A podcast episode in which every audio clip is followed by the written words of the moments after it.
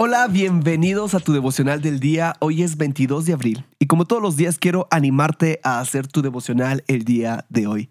En este podcast tenemos la meta de leer toda la Biblia en un año y para lograrlo hay que leer tres capítulos diarios. Hoy toca jueces 9, 10 y Hechos 23. Y de estos tres capítulos yo saco un pasaje central que es el que me llamó la atención y hoy lo podemos encontrar en jueces 9, 1 al 6 y dice así. Abimelech, hijo de Jerobal, fue a Siquem a sus tíos y a todos los parientes de su madre y les dijo, preguntad a todos los principales de Siquem, ¿qué les parece mejor? ¿Que los gobierne 70 hombres todos esos hijos de Jerobal?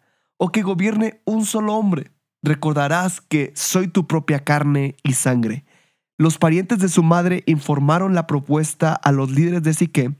Estaban inclinados a tomar a Abimelech, porque dijeron, él es después de todo uno de nosotros le dieron 70 piezas de plata del santuario de Baal de la Alianza.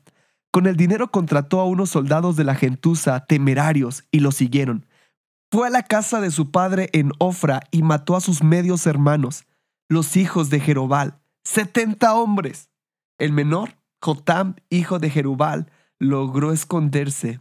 Fue el único sobreviviente. Entonces todos los líderes de Siquem y Betmilo se reunieron en el robre junto a la piedra engrida en Siquem y coronaron a Abimelech por rey. Si estudiamos la Biblia, podemos ver que Gedeón y Jerobal es la misma persona.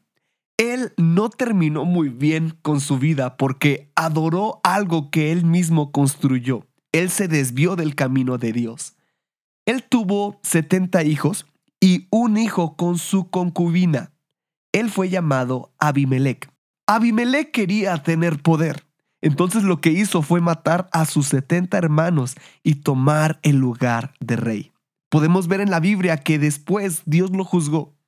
Pero veo cómo la descendencia de Gedeón empezó a caer en declive desde que él decidió adorar a algo que no es Dios. Qué importante es que no nos desenfoquemos, porque esto puede acarrear que nuestra descendencia tenga consecuencias. También puedo ver que el poder llevó a Abimelech a hacer cosas malas, inimaginables. Y la verdadera autoridad no se obtiene a la fuerza, sino con amor y con servicio. Y quiero que juntos meditemos cómo deseo obtener autoridad, a la fuerza o con servicio quiero animarte a hacer tu devocional el día de hoy.